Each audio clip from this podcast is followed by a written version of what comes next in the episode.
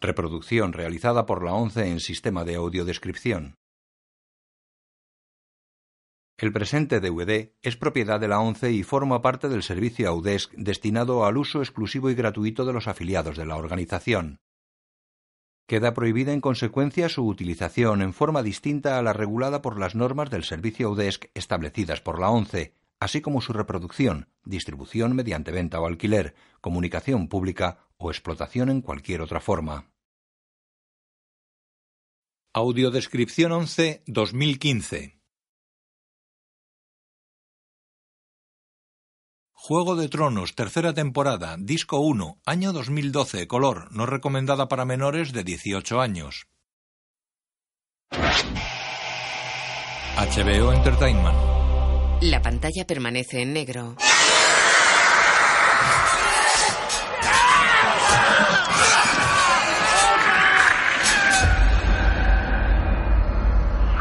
Al amanecer, una ventisca azota una planicie nevada. Samuel corre agobiado sobre la nieve. Su capa de pieles roza el suelo.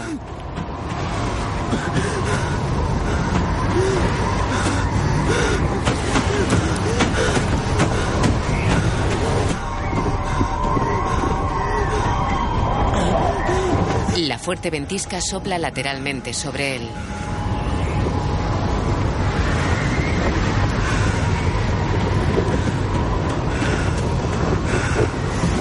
Se detiene asustado. Hermano. Ante él un hombre de negro sentado en la nieve le da la espalda. Samuel se acerca despacio. Lo rodea y se para frente a él.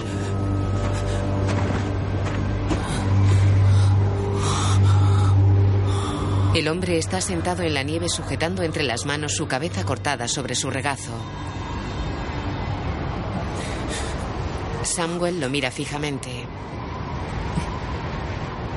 Alguien camina hacia él a su espalda. Lleva un hacha en la mano. Samuel gira y lo enfrenta.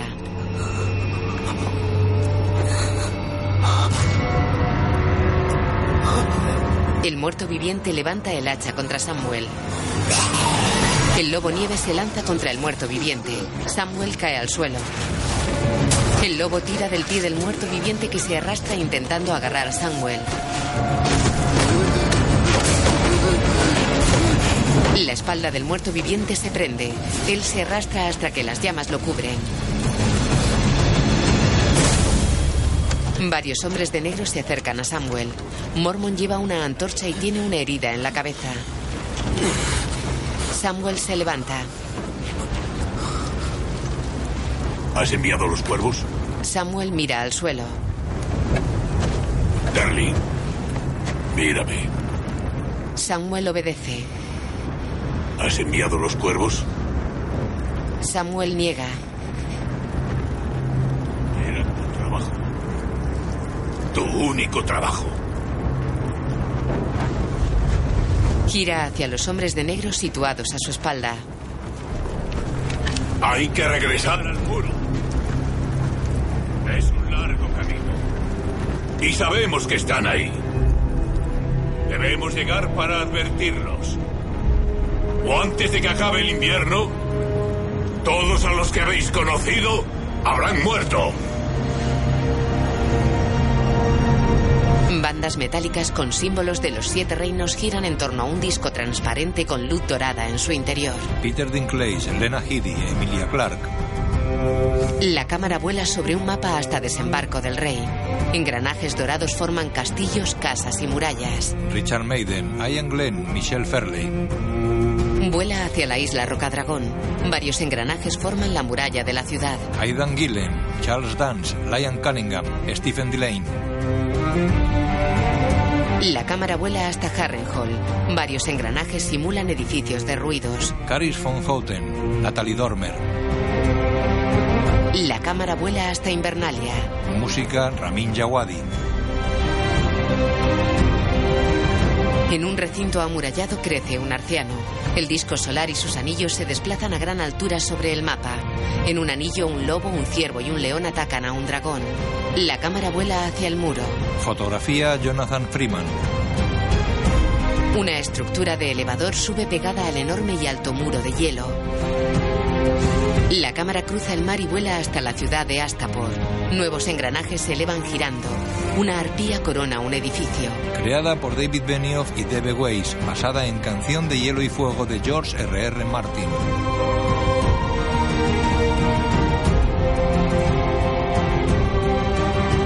En un anillo del disco solar están representados los animales de cada familia. Juego de Tronos. Escrita para televisión por David Benioff y Debe Weiss, dirigida por Daniel Minahan. Los salvajes caminan en fila por una planicie nevada. El señor de los huesos va el primero.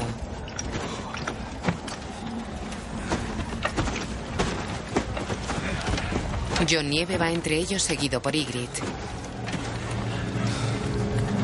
Llegan a un campamento con cientos de pequeñas tiendas semiesféricas hechas con pieles y ancladas en el blanco suelo helado.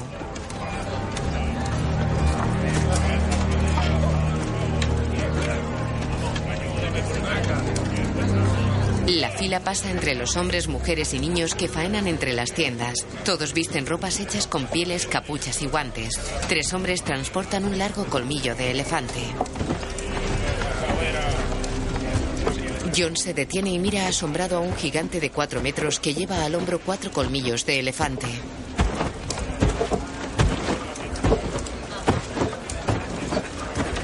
Los deja caer en la nieve. ¿Es el primer gigante que ves, John Nieve? Él asiente. No lo mires mucho, son tímidos. El gigante clava un colmillo con el puño. Pero cuando se les quita la timidez, se enfadan. Y cuando se enfadan, los he visto clavar a un hombre en el suelo como un martillo clava un clavo. Ella esboza una sonrisa y se aleja. El gigante mira a John. Él desvía la mirada y camina tras Ygritte. Los salvajes lo miran furiosos.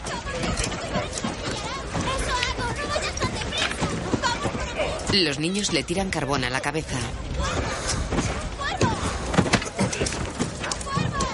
Tu indumentaria te delata. Man será explorador.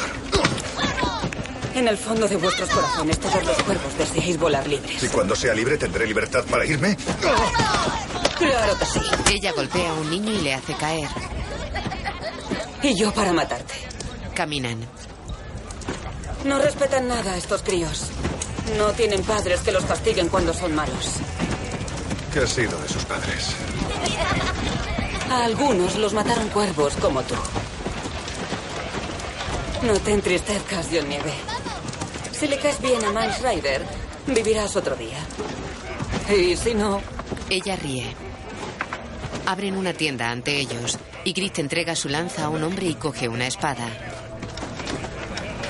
El señor de los huesos mete a John en la tienda. Un hombre come carne asada sentado junto a una hoguera. Ronda los 40 años. Es pelirrojo y tiene pelo largo, bigote y barba espesa. Huele a cuervo. Matamos a sus amigos. Pensamos que querrías interrogarlo. ¿Para qué queremos al cuervecillo? El cuervecillo mató a Corin media mano. Quiere ser de los nuestros. El pelirrojo se levanta y se acerca a John. El cabrón de media mano mató a muchos amigos míos y te doblaban la talla. Mi padre me dijo que los grandullones caen igual que los hombrecillos si se les clava una espada en el corazón. Ha habido muchos hombrecillos que han tratado de clavar su espada en mi corazón y ahora son solo esqueletillos enterrados en los bosques. ¿Cómo te llamas, muchacho? John Nieve. Se aguantan la mirada. John se arrodilla ante el pelirrojo. Majestad. ¿Majestad? ¿Habéis oído? A partir de ahora os postraréis ante mí cuando me tire un pedo. Levanta, muchacho. Mans Rider se acerca a John. No nos postramos ante nadie aquí, más allá del muro. ¿Eres el bastardo de Ned Stark? John lo mira asombrado. Gracias por el regalo, señor de los huesos. Dejadnos solos. John gira y mira a Ygritte, que también lo mira y sale tras el señor de los huesos.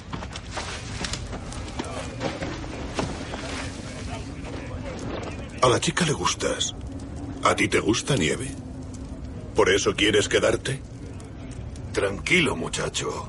Esta no es la maldita guardia de la noche donde te obligan a renunciar a las hembras. El glotón al que has tomado por un rey Stormum mata gigantes. Aún no me creo que haya matado a media mano. Era nuestro enemigo. Y me alegra que esté muerto. Le ofrece su mano con cuatro dedos amputados. John se la estrecha. Mans Rider le sujeta la mano. Fue mi hermano tiempo atrás. Lo conocí cuando tenía la mano entera. Le suelta la mano. ¿Qué hacías tú con él? El Lord Comandante me envió con media mano para curtirme. ¿Por qué? Quiere que sea jefe algún día. Pero aquí estás. Un traidor. Arrodillado ante el rey más allá del muro. Si soy un traidor, vos también. Un hombre que afila un hacha, Tolmund y Mans Rider lo miran tensos. ¿Por qué quieres unirte a nosotros, John Nieve?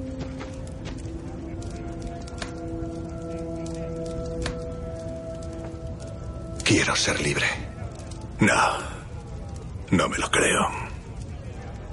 Creo que lo que deseas más que nada es ser un héroe. El del hacha se levanta. Así que te preguntaré por última vez. ¿Por qué quieres unirte a nosotros?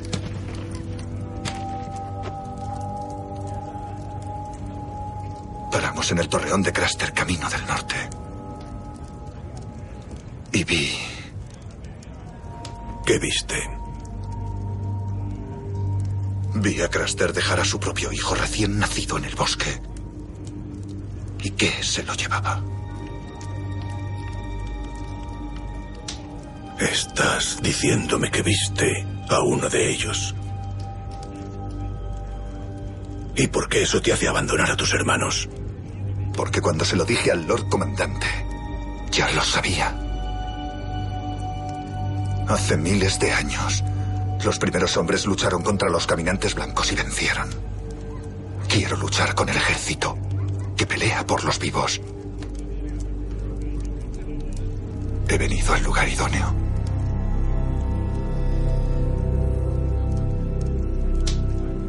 Hay que buscarte una capa nueva. Se aleja de John que queda pensativo. Varios niños nadan en la bahía de desembarco del rey. En una habitación, Bron está tumbado boca arriba en una cama. Una joven con el torso desnudo le besa el pecho. ¿Y si te quitas ese trapito? Señala con la mirada la tela que cubre el pubis de ella. ¿Es que no quieres dejar nada a la imaginación? El problema es que nunca he tenido mucha imaginación. Ella se arrodilla ante él. Quiero que me lo quites tú. Él echa la mano a la tela. Ella le da un manotazo. Ella se señala los labios. Con la boca. Él asiente y acerca su cara al pubis de la joven. Cerebrón. No te oí llamar. Disculpad, Ser. Lárgate. Retrocede hasta la puerta y luego sigue retrocediendo un poco más. Lord Tyrion me envía. Voy a matarte, muchacho. Dice que es cuestión de vida o muerte. Bron alza la mirada resignado. Tyrion coge un espejo en su cuarto y se mira la cicatriz que le cruza la cara.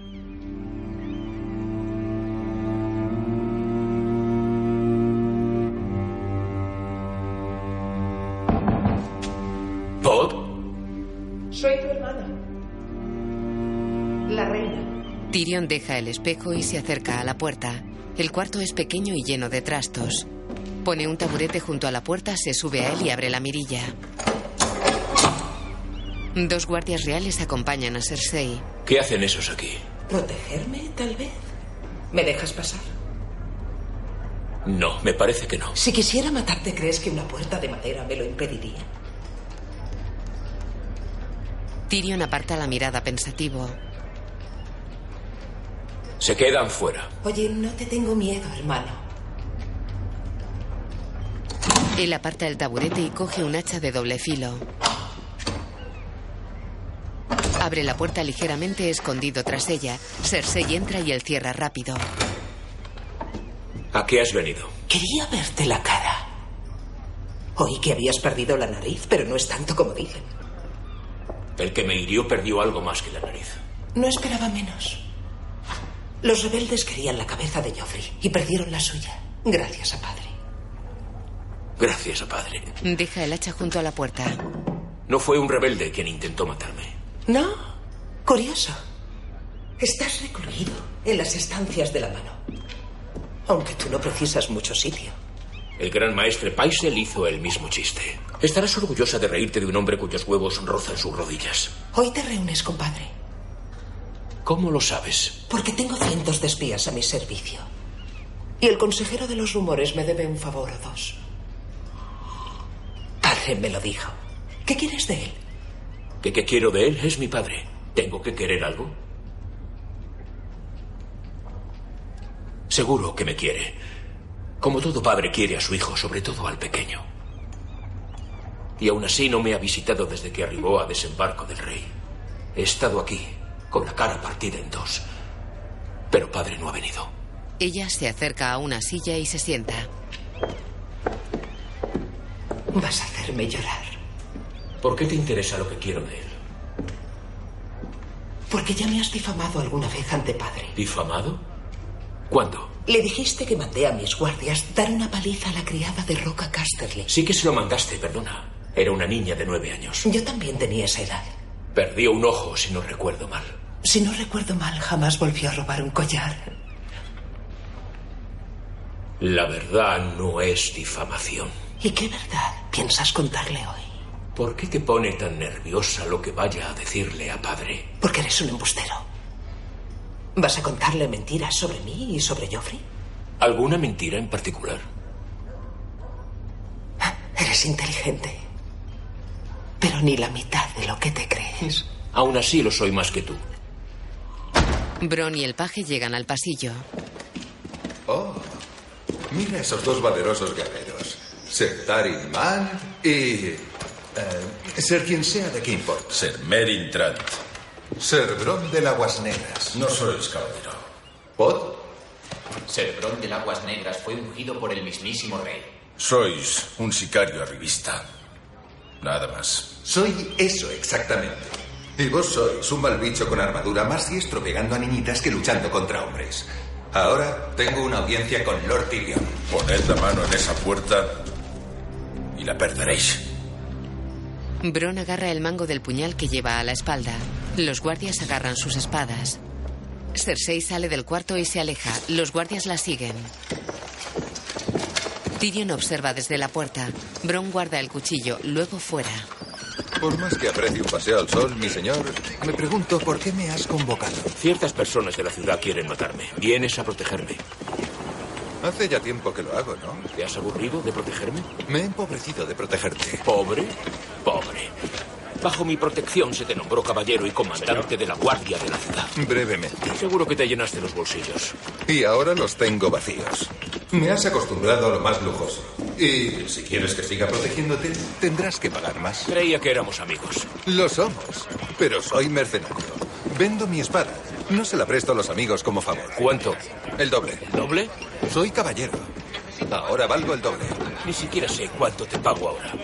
Eso significa que puedes pagarlo. Pasan cerca de una torre en reconstrucción. El sol brilla en un cielo despejado. Davos tiene la cara llena de quemaduras. Levanta despacio su mano derecha y mira al cielo. Está tumbado boca arriba sobre las piedras de un islote rocoso.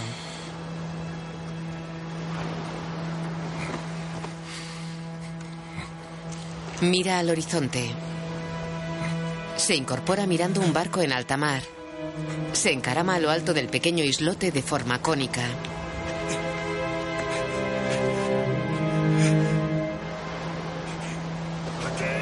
Agita los brazos. Se quita la rota camisa que lleva y la agita en alto. ¡Socorredme! El barco se aleja del islote. Davos se desespera.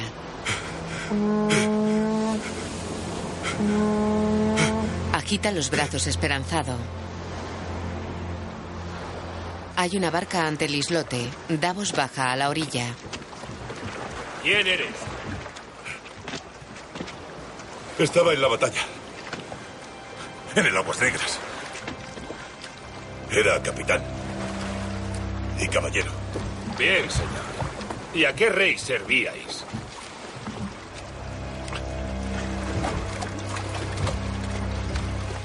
Al verdadero rey de Poniente. Stannis Baratheon. El marinero esboza una sonrisa. Le lanza un cabo. Se sienta a la mesa de un camarote. Os creía muerto. Todos os creían muerto. Un hombre de raza negra está con él. ¿Y vuestro hijo? Davos mira al suelo compungido y niega reprimiendo el llanto. Tal vez llegase a la orilla, como vos. No, el fuego validio se lo llevó. El hombre negro gesticula molesto y se sienta a la mesa.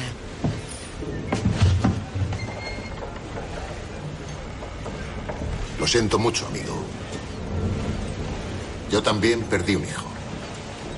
No hay nada peor en este Davos, fuisteis un buen padre. Si lo hubiera sido, seguiría aquí. ¿Stannis vive? Se lame las heridas en Rocadragón. ¿Me llevas allí? No se me ha perdido nada en Rocadragón. Esta guerra aún no ha terminado. No para vos, tal vez, pero para Salador San, la guerra ha terminado. Juramos lealtad al rey Stannis. No le debo lealtad a nadie. Os prometí 30 naves y vos me prometisteis riquezas y gloria. Yo puse los barcos. Stannis nunca se rinde, jamás. Reagrupará. Ha sido derrotado. Su flota está en el fondo de la bahía de Aguas Negras.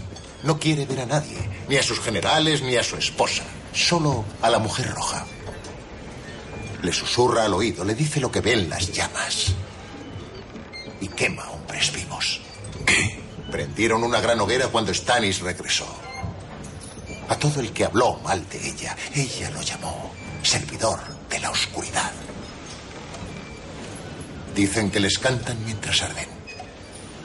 Se levanta furioso y se sirve dos copas. Soy pirata. Y vos, contrabandista. ¿Servidores de la oscuridad? Creo que Rocadragón es un lugar que debemos evitar. Llévame allí, por favor. No podéis poner a Stannis contra ella. Tal vez no, pero podría arrancarle el corazón. Podéis probar.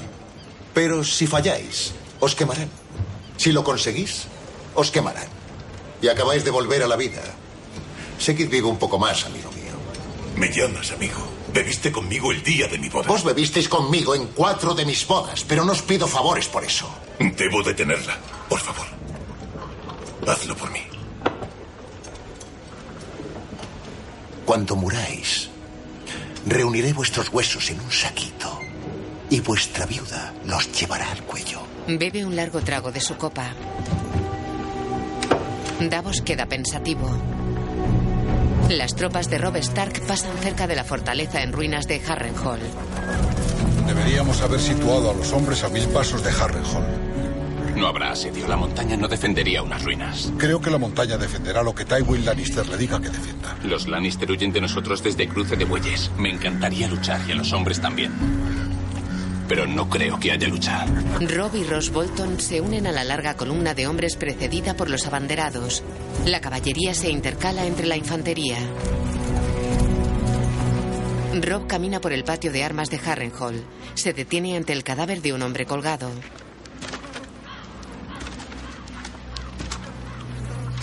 Observa las decenas de soldados y animales muertos amontonados sobre carretas y en el suelo.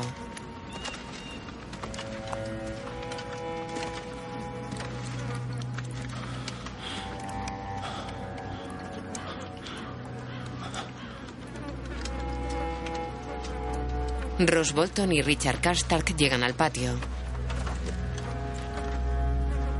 200 norteños des- descuartizados como si fueran cerdos. La afrenta será reparada, amigo mío. Por ellos y por vuestros hijos. Ah, sí. Se pudren en el suelo mientras su asesino anda libre. El matarreyes no será libre por mucho tiempo. Mi mejor cazador va tras él. Rob y su madre se acercan al cadáver de un caballero de largo pelo cano y con un puñal clavado en el pecho.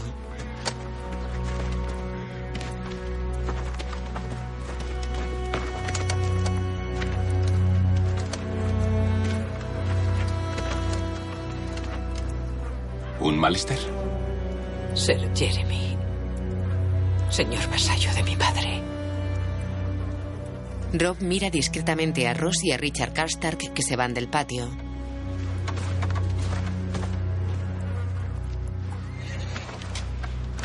Mira a sus hombres subidos en la muralla.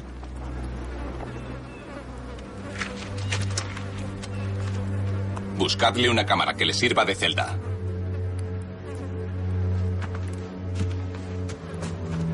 Kat se va con dos soldados. Talisa se acerca a Rob.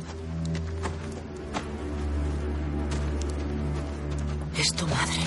Liberó a Jamie Lannister. Los Lannister les robaron a sus hijos. Y ella les robó su justicia. Talisa se acerca al herido atado a un banco de madera. Hay que curar esa herida. Rob le acerca una cantimplora a los labios. ¿Cómo os llamáis, amigo? Kyborn. Tenéis suerte de estar vivo. Le aplica un paño a la herida que tiene en el cuello. Suerte. Talisa sujeta el paño sobre la herida. Tywin escribe en un despacho de la Fortaleza Roja. Tyrion está sentado frente a él, gesticula impaciente.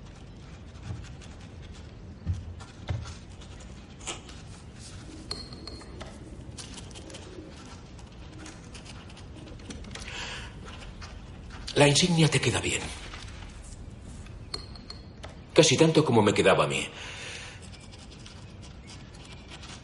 ¿Disfrutas de tu nueva posición? Tywin deja la pluma. ¿Que si disfruto de ella? Yo fui feliz siendo mano del rey.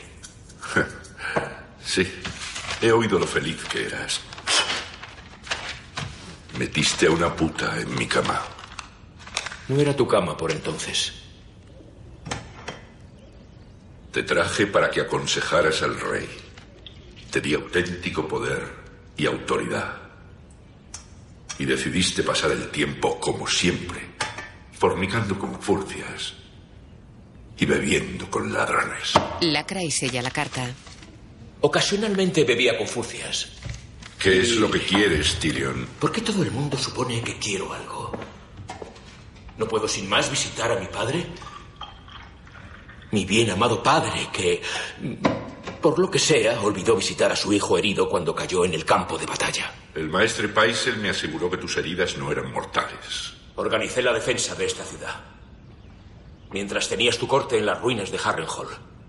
Comandé la defensa cuando el enemigo estaba a las puertas, mientras tu nieto, el rey, temblaba de miedo tras las murallas. Sangré en el lodo por nuestra familia. Y como recompensa, se me confinó en una celda oscura. ¿Qué, quiero? Cierta puta gratitud, quizás. Los bufones y los malabaristas requieren aplausos. Eres un Lannister. ¿Crees que exigí una guirnalda de rosas cada vez que sufrí una herida en el campo de batalla? ¿Mm? Ahora los siete reinos requieren mi atención. Tres de ellos se han revelado. Así que... Dime qué diablos quieres. Quiero lo que es mío por derecho.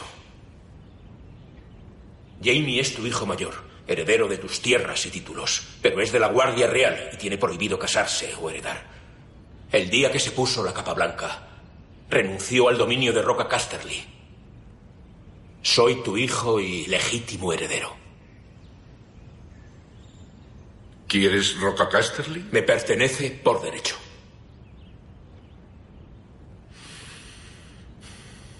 Te buscaremos un alojamiento más acorde con tu nombre y como recompensa por tus hazañas en la batalla de la Bahía de Aguas Negras.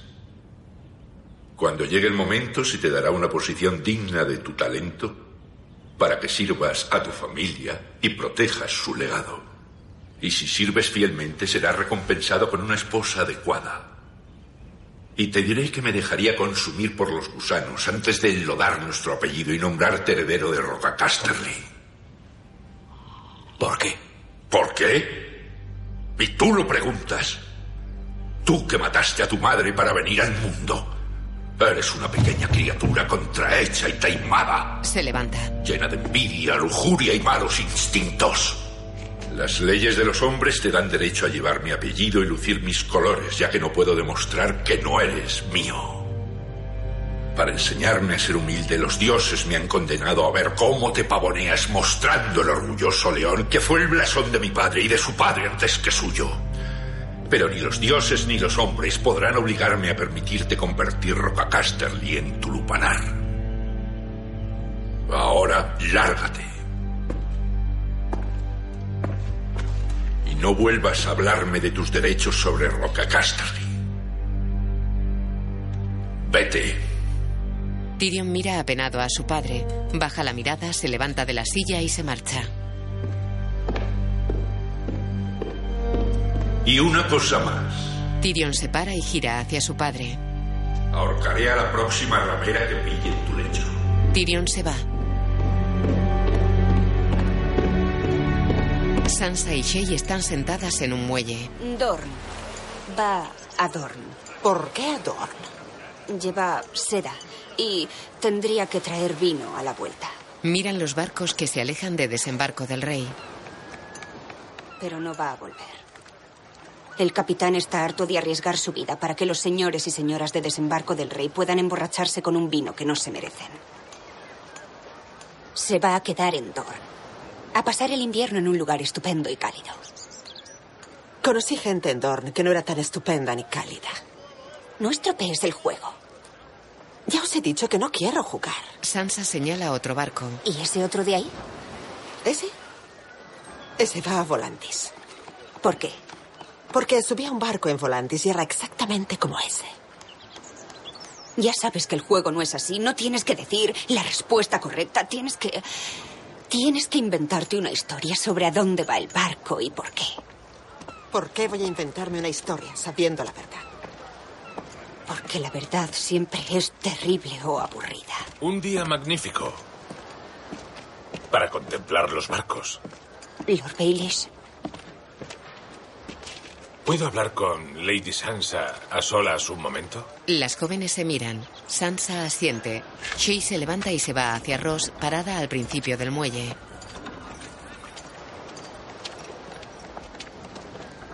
He visto a vuestra madre no hace mucho. Está ansiosa por veros. Y a vuestra hermana. mentisteis. Ibais a llevarme a casa. Dijisteis que desembarco del rey era vuestra casa. Sois propiedad de la corona. Secuestraros sería traición si se lo dijeseis a alguna No se persona. lo diré a nadie, ¿Y cómo lo sé? porque se me da fatal mentir. Vos mismo lo dijisteis.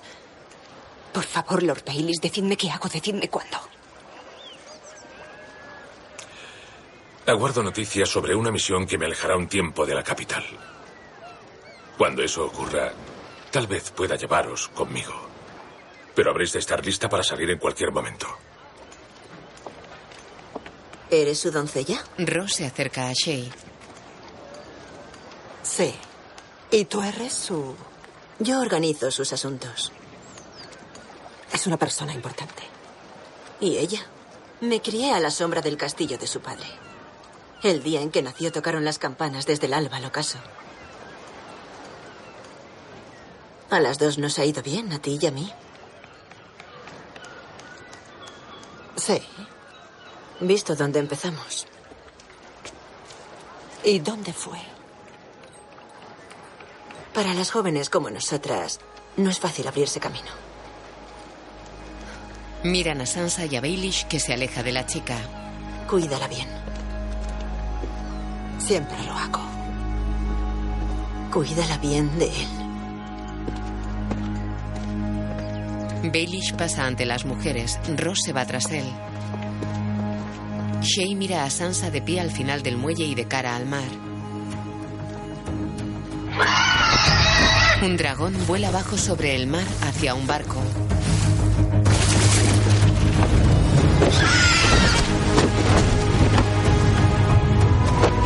Llegar a la embarcación se eleva hacia los otros dos. Daenerys los mira sonriente desde el castillo de popa.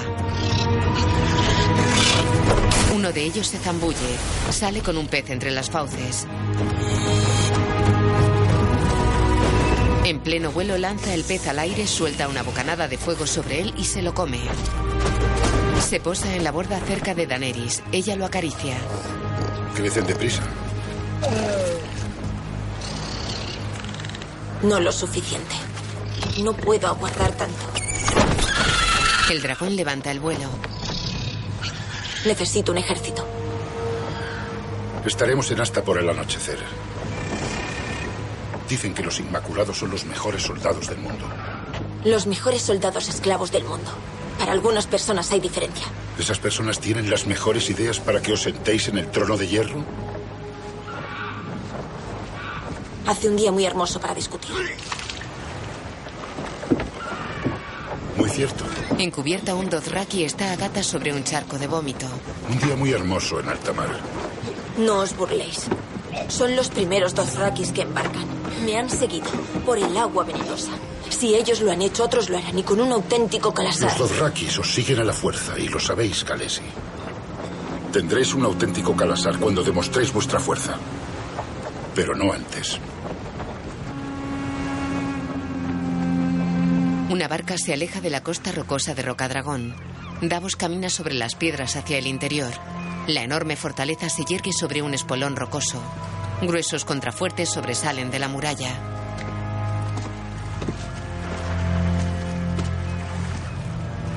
Dos guardias lo escoltan a una sala excavada en la roca en la que están Melisandre y Stannis. Majestad. Stannis gira la cabeza sin levantarse de su silla. Mira de nuevo al frente. Hoy que habíais muerto. Aún no. Esperaba poder hablar con vos a solas, Majestad. Estamos solos. Melisandre permanece de pie ante Stannis. Davos se acerca a ellos.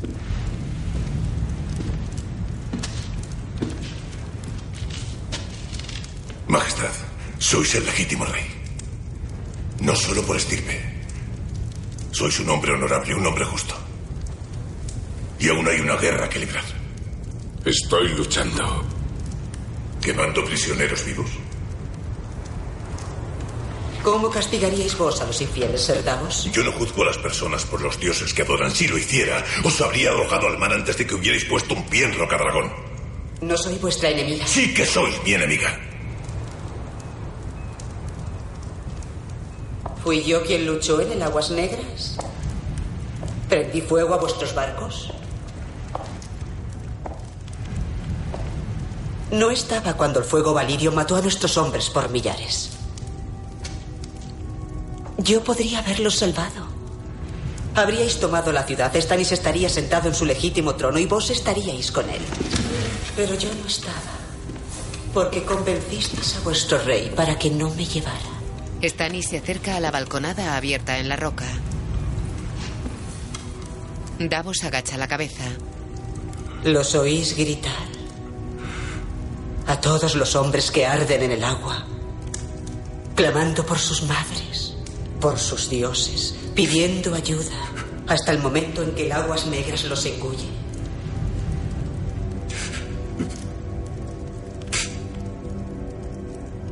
No desesperéis, Ser Davos. Lo que le dije a vuestro hijo es cierto. La muerte por el fuego es la muerte más pura. Desenvaina un puñal, los soldados lo agarran. ¡Es maligna! ¡Es madre de demonios! Lleváoslo y encerradlo en una celda. ¡Majestad! Lleváoslo. Habéis elegido la oscuridad, Ser Davos. ¡Nos destruirá a todos! Rezaré por vos. ¡Majestad! Stannis le da la espalda. Varios porteadores llevan dos sillas de mano cerradas por las estrechas calles de desembarco del rey. Soldados de la Guardia Real las escoltan.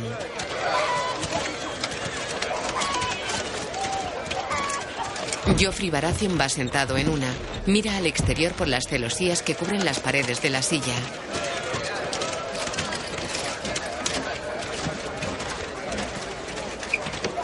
¡Alto! ¡Parad! Los porteadores obedecen. Joffrey mira extrañado. Abre una celosía. ¿Por qué paramos? Por Lady Marjorie, Majestad. Joffrey mira hacia la otra silla de la que sale Marjorie. ¿Y qué está haciendo? ¿Quién le ha dado permiso?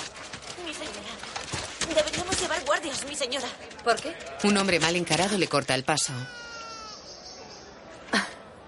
Perdona. Ella sonríe y lo sobrepasa. Una mujer arroja excrementos desde una ventana. Parad, mi señora. Os destrozaréis el vestido. Tengo más. Pasa sobre un charco y entra en una casa. La criada la sigue. Joffrey está asustado. ¿Deseáis hablar con ella, Majestad? Joffrey observa a la muchedumbre que lo mira fijamente. No. En la casa. Era soldado. Fue a luchar en las murallas cuando los barcos llegaron a Aguas Negras. Ya no regresó. ¿Y tu madre? Murió al parirme. Marjorie está rodeada de niños en un patio. Unos hombres malos querían venir a la ciudad a hacer cosas terribles, pero tu padre los detuvo. La criada le da un pequeño soldado de madera. Cuando veas a este caballero, quiero que recuerdes a tu padre. El niño coge el soldado. Él no era caballero. Solo era soldado. ¿Y qué juran hacer los caballeros? Proteger al débil y defender el bien. Lo que hacía tu padre. Enorgullécete de él. El niño asiente. Ella mira a otro niño. ¿Tu padre era soldado también? El niño asiente. Deberías sentirte igualmente orgulloso. Bajo el mando del rey Joffrey, vuestros padres salvaron la ciudad. Nos salvaron a todos.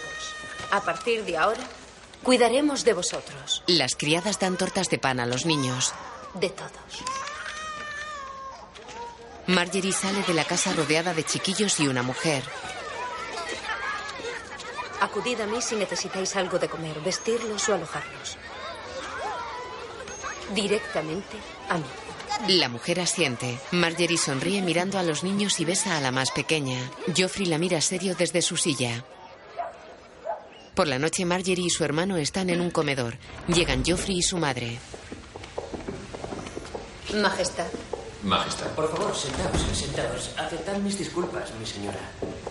Las reuniones del Consejo Privado. ¿En qué momento llega a ser traición? Hacer perder el tiempo al rey. Cersei los mira seria. Joffrey se sienta a la cabecera de la mesa. Bonito vestido, mi señora. Sí, os sienta muy bien. Aunque imagino que tendréis frío. La verdad es que el clima es más cálido en Alto Jardín, Majestad. ¿Ordeno que os traigan un chal, mi señora?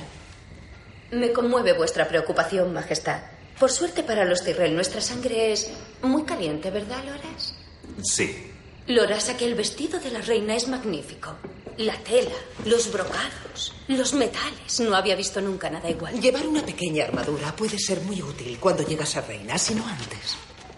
Joffrey me ha contado que vuestro carruaje se detuvo en el lecho de pulgas volviendo del septón esta mañana. Sí. He visitado un orfanato del que me había hablado el Septón Supremo. Marjorie se preocupaba mucho por los pobres de Alto Jardín. Los más humildes no son distintos de los más encumbrados si les das una oportunidad y se les trata con el corazón abierto. Con el corazón abierto es como acabaréis en el lecho de pulgas si no lleváis cuidado. No hace mucho que una turba nos atacó allí. Teníamos una gran escolta de guardias, pero eso no la detuvo. El rey casi no escapa con vida. Mi madre siempre ha tenido tendencia a dramatizar. Los hechos se vuelven cada vez menos importantes para ella al hacerse mayor. La verdad es que nuestra vida no llegó a peligrar. Tienes razón. Pero tú eres hijo de tu padre. No todos tenemos la valentía de un rey. Joffrey gira la cabeza. Marjorie y su hermano se miran sorprendidos. El hambre torna a los hombres en bestias. Me alegra que la casa Tyrell haya podido ayudar en ese aspecto. Me han dicho que ahora llegan diariamente mil carros del dominio. Trigo, cebada, manzanas. Ha sido una magnífica cosecha y claro está, tenemos el deber de asistir a la capital en tiempos de necesidad. Bueno, como Ser Loras ha dicho, Lady Marjorie ya ha hecho ese tipo de obras de caridad anteriormente. Seguro que sabe lo que se hace. Seguro que sí.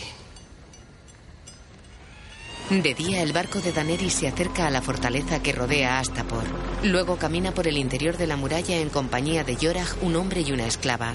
Pasan a un recinto lleno de soldados con casco, armadura, escudo y lanza todo negro. Los Urris, mentre Gilibe Vestrosi Escobechi, Dobo Hedi, eh, Jortis Metovis y Nevandido Javor Doré, Yedardos. Los Inmaculados llevan aquí de pie un día y una noche sin comer ni beber.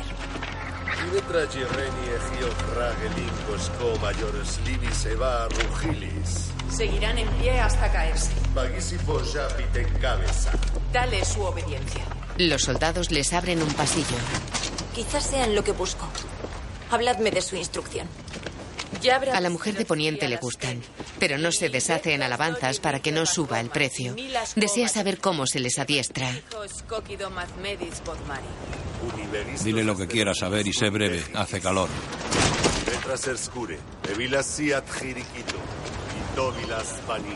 Empiezan su entrenamiento a las 5.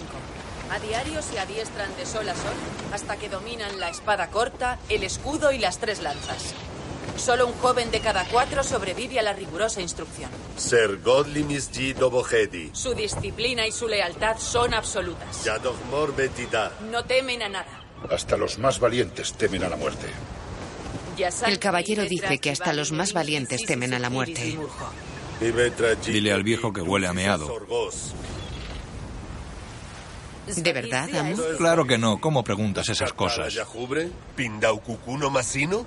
Ibetres-Koji, Dobohedi dos y Bellita. Mi amo dice que los Inmaculados no son hombres.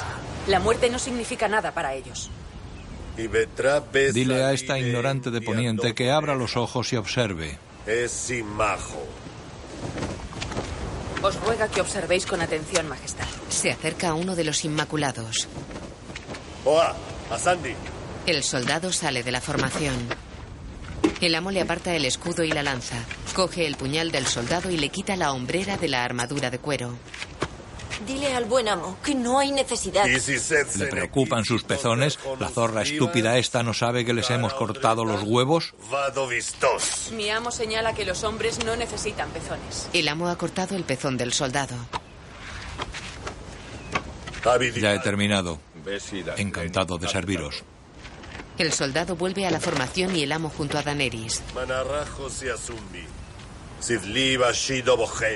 Para obtener su escudo, un inmaculado debe ir al mercado de esclavos con un marco de plata, buscar un recién nacido y matarlo delante de su madre.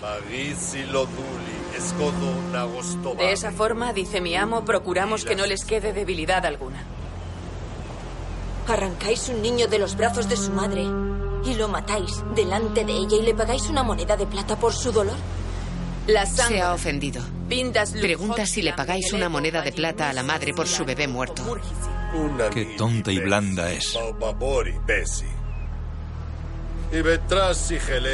A mi amo le gustaría que supierais que la plata es para el dueño del bebé, no para la madre.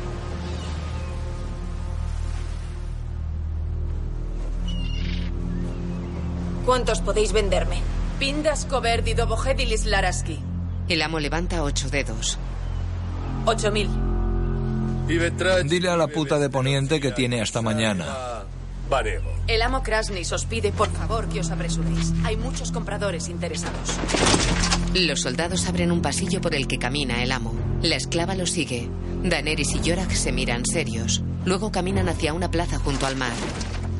Ocho mil bebés muertos. Los Inmaculados son un medio para un fin. Cuando sean míos, esos hombres. No son hombres. Ya no lo son. Cuando tenga un ejército de esclavos, ¿qué seré yo? ¿Creéis que estos esclavos vivirán mejor sirviendo a Krasnis y a hombres como él que sirviéndoos a vos? Una niña rubia sostiene una pelota negra. Daenerys la mira sonriente. Yorak y ella se acercan a la niña que se aleja por la plaza. Un encapuchado va tras ellos a distancia. Vos seréis justa. No los mutilaréis para demostrar nada. La niña y Daenerys se sonríen. La pequeña corre. El encapuchado va tras ellos. No les ordenaréis que asesinen niños. Les procuraréis comida y alojamiento. Se ha cometido una gran injusticia con ellos. Pero cerrar los ojos no la deshará. La niña hace rodar la pelota hasta Daenerys. La Khaleesi la coge. La niña le indica que la abra. Daenerys sostiene la pelota. El encapuchado la tira de un manotazo. Yorak lo agarra. Khaleesi cae al suelo ante la pelota que se abre en dos mitades y de su interior sale un escorpión.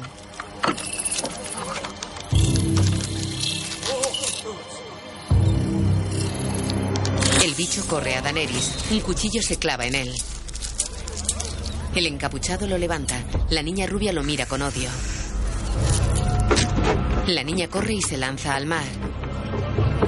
El encapuchado va tras ella. Las aguas están tranquilas sin rastro de la pequeña. La niña está sobre un paseo superior al otro lado de la plaza. Se aleja. Los hechiceros. Daenerys y Yorak se acercan al encapuchado.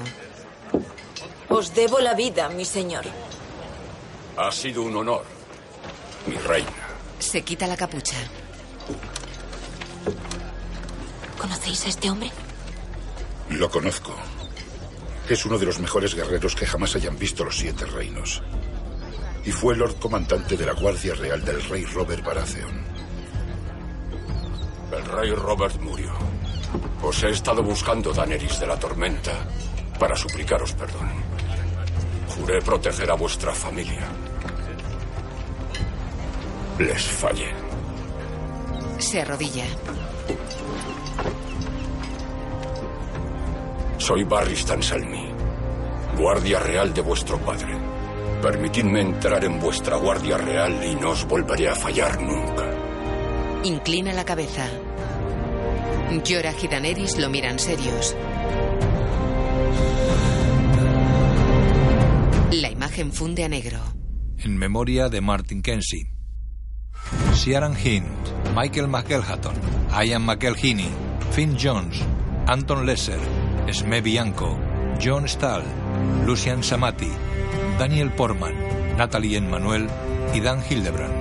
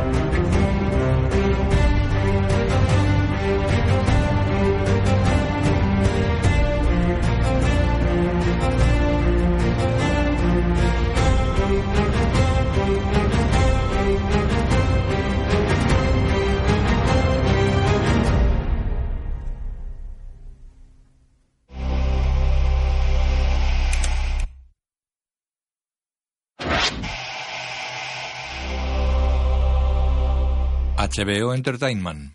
Bandas metálicas con símbolos de los siete reinos giran en torno a un disco transparente con luz dorada en su interior. Peter Dinklage, Nikolai Coster-Waldau, Lena Headey. La cámara vuela sobre un mapa hasta desembarco del rey. Engranajes dorados forman castillos, casas y murallas. Kit Harrington, Richard Maiden. Vuela hasta Rocadragón. Varios engranajes forman la muralla de la ciudad. Michelle Fairley, Natalie Dormer, Jack Gleason, Sophie Turner, Macy Williams, Alfie Allen, Rose Leslie. La cámara vuela hasta Harrenhal. Varios engranajes simulan edificios derruidos. Emilia Clarke, John Bradley, James Cosmos y Belke Kili. Vuela hasta Invernalia. Nina Gold, Robert Siern. Música Ramin Djawadi. En un recinto amurallado crece un arciano. El disco solar y sus anillos se desplazan a gran altura sobre el mapa. En un anillo un lobo, un ciervo y un león atacan a un dragón. La cámara vuela hacia el muro. Fotografía Jonathan Freeman. Una estructura de elevador sube pegada al enorme y alto muro de hielo. La cámara cruza el mar y vuela hasta la ciudad de Astapor. Nuevos engranajes se elevan girando. Una arpía corona un edificio. Creada por David Benioff y Debe Weiss, basada en Canción de Hielo y Fuego de George R.R. R. Martin.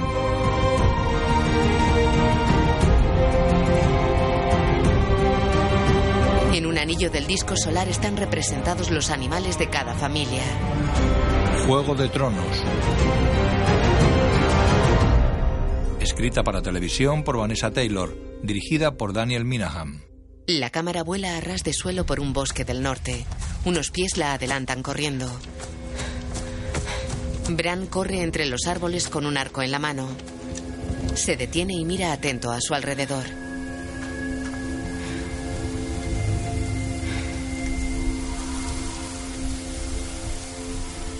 Gira y se va. Un cuervo con tres ojos pasa ante su cara y se posa en una rama cercana a él. Bran saca una flecha del carcaj. Arma el arco mirando al cuervo y lo tensa, apuntándole.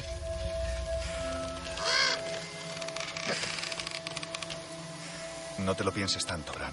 John y Rob están tras él. Relaja el brazo de arco. Bran dispara. El cuervo huye. ¿Alguno de los presentes era arquero a los 10 años? Bran está solo en el bosque y mira hacia arriba. Las copas de los árboles cubren el techo del bosque. Bran gira y apunta a un chico de pie ante él. No puedes matarlo, ¿sabes? ¿Por qué no? Porque el cuervo eres tú. El cuervo vuela hacia la cara de Bran. Bran se incorpora bajo una lona. Rickon se incorpora tumbado sobre un carro. Odor. Tranquilo, Odor. Odor. El gigantón sonríe y se levanta. Osha afila un palo en cuclillas ante una hoguera. ¿De nuevo el sueño del lobo, pequeño señor? No. El del cuervo de tres ojos. Ha vuelto. Intentaba matarlo, pero no podía. Había un chico que... No quiero saber nada. Pero has preguntado. No añadamos la magia negra a nuestros problemas. Yo no pedí los sueños de magia negra. Lo sé, pequeño señor. Hay que irse. Alguien podría seguirnos. Nadie sabe que estamos vivos. ¿De dónde lo sacáis? ¿Os lo ha dicho el cuervo de tres ojos? No. Pues no es muy útil. Deja el palo y recoge una manta. No sé qué saben o dejan de saber los demás. Tan solo sé que el muro queda muy lejos. Desmontan el tenderete.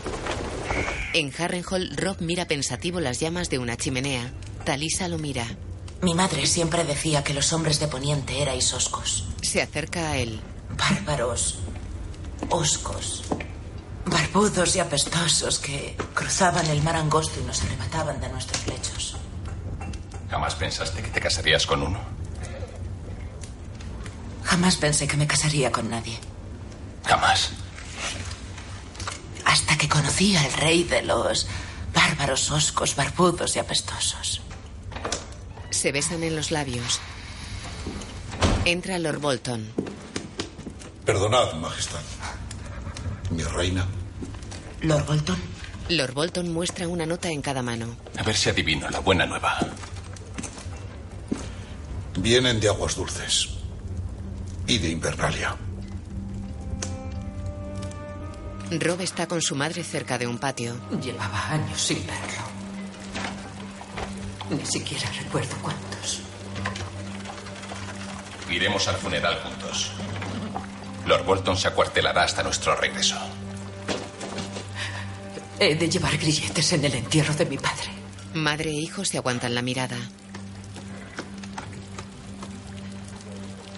Algo más. Cuando Bolton llegó a Invernalia, los hijos del hierro se habían ido. Masacraron a todo el mundo e incendiaron el castillo. Y Bran y Rickon no han aparecido. Quizá escapasen. Ocean pudo llevárselos a las Islas del Hierro como rehenes. ¿Has recibido alguna demanda?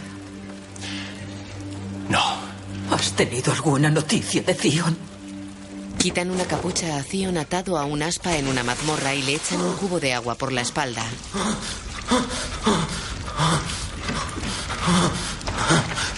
Tiene el torso desnudo y heridas en la cara. Un hombre camina despacio hasta colocarse frente a él. ¿Dónde estoy? El torturador saca un estilete. ¿Quién eres tú? Se acerca a Zion y le agarra el dedo corazón de la mano izquierda. ¿Qué diablos quieres? Esto es lo que quiero. Le introduce el estilete entre la uña y la carne. Jamie y Brian caminan por campos de las tierras de los ríos. ¿Sabéis cuánto vamos a tardar en llegar a desembarco del rey atravesando campos y bosques? Sí, ¿Y cómo mataremos el tiempo? poniendo un pie delante del otro. Ah, va a ser una caminata muy aburrida. Me han encargado que os lleve a desembarco del rey y recupere a las hijas de Lady Stark. Aburrirse no es malo. No me importa que seáis una sierva tan leal. Nadie goza con la compañía de una muda sin humor. Creedme, me han servido desde la cuna. ¿Creéis que Lady Stark va a querer que una sosa rubia gigantesca ande a su alrededor toda su vida? Una semana viajando con vos y os ordenará que os clavéis la espada. Si Lady Stark está descontenta con algún aspecto de mis servicios, seguro que me lo dirá. Es una mujer sincera. Para lo que le ha servido, Ella sujeta la soga que ata a Jamie. Él orina contra un árbol. ¿cómo entrasteis al servicio de Lady Stark? ¿Podríamos hablar de eso? No os concierne, Matarreyes. No debe de hacer mucho. No estabais con ella en Invernalia. ¿Cómo lo sabéis? Porque visité Invernalia. Me habría fijado en vuestra cabezota golpeándose contra los arcos. Vamos. Tira de la cuerda y sigue en la marcha. ¿Jurasteis lealtad a Stannis? Claro que no. A Renly. ¿De verdad? Lo más importante que podía organizar era un banquete de 12 invitados. Cerrad la boca. ¿Por qué? Viví con él en la corte desde niño, no lo olvidéis. Teníais que fijaros en el pequeño tulipán recorriendo los pasillos con sus sedas recamadas. Lo conozco mejor que vos. Lo conocí tan bien como el que más. Pertenecía a su guardia real. Me lo confiaba todo. Habría sido un magnífico rey. Veo que os seducía mucho. A mí no me seducía. Vaya, es eso. ¿Nunca se lo dijisteis? Claro que no. No erais el tipo de Renly, me temo. Prefería a las chiquillas de cabello ensortijado como Loras Tyrrell. Vos erais muy hombruna para él. No me interesan los rumores inmundos. A no ser que sean sobre mí. Lo de Renly era cierto. Sus inclinaciones eran el secreto peor guardado de la corte. Es una pena que el trono no esté hecho de vergas. Jamás se lo habrían arrebatado. ¡Callaos de una vez! Le agarra el pelo y lo mira amenazante. No lo culpo. Ni a vos tampoco. No decidimos de quién enamorarnos. Un arriero pasa cerca de ellos. ¿A dónde os dirigís? Desembarco del rey. ¿Y tú? Aguas dulces. No queréis tomar el camino real, ¿verdad? Nos pillan, vayamos por donde vayamos. No hay manera. Ah, eso es verdad. Pero veo que vais bien provisto. Dicho sea sin ofender, señora. No me metería con vos. Os deseo siete bendiciones. Lo mismo digo. El anciano tira de su caballo cargado con haces de leña y sigue adelante. Sabe quién soy. No creo. Es posible, pero ¿y si no? ¿Y si se lo dice a alguien? No voy a hacerlo. Es un hombre inocente. Más que las hijas de Lady Stark. Brian lo empuja y caminan. Ella lleva dos espadas al cinto. Joffrey se prueba una casaca ante un espejo. Ajústalo más de aquí. El sastre lo hace. Cersei sonríe. Mucho mejor. Te da un aspecto muy... No quiero flores. He dicho que sin flores. Se quita un trozo de tela. Estas no valen. Traed otras. Sí, Majestad. Malditas flores. Para el rey. La rosa de los Tyrrell. Dásela a Marjorie para el vestido de novia. Habrá tela suficiente. Él arroja el trozo de tela a una silla y baja del altillo en el que se prueba. ¿Qué opinas de ella? ¿De quién? De Marjorie. Es un enlace idóneo. Con los Tyrell a nuestro lado, aplastaremos a los norteños. Colgaremos a sus señores. Quemaremos sus baluartes. Sembraremos sus campos de sal. Y nadie pensará en rebelarse en 100 años. Un enlace idóneo, pero ¿qué piensas de ella? Él se ha quitado la casaca y se ha puesto una camisa. Es hermosa e inteligente. Sí, lo es. Su preocupación por el bienestar de la plebe es interesante. No para mí. Solo digo que comprometerse poniéndose en peligro. Esto va camino de ser una de las conversaciones más aburridas que he tenido. Cersei se levanta y se acerca al rey. Marguerite Tyrell mima a los sucios huérfanos por un motivo. Se viste de puta por un motivo. Se casó con un traidor y un degenerado como Ren Liberación por un motivo. Se casó con Ren Liberación porque se lo ordenaron. Es lo que hacen las mujeres inteligentes. Obedecer. Deberías preguntarte cuál es no el debo motivo. hacer nada. Se aparta de ella y vuelve al altillo frente al espejo. El sastre le pone un trozo de tela roja sobre el hombro. Mejor. Mucho mejor. En el cuarto de Sansa, Aún no me lo creo. No quería, no quería nada, solo se interesa porque amaba a mi madre. Los hombres solo quieren una cosa de una chica guapa. Meñique no está enamorado de mí. Sheila viste. No es amor lo que quiere. Es muy mayor. No todas piensan lo mismo. ¿Nos pidió que hicierais nada por él? ¿Espiar a alguien o...? No. Sheila mira incrédula.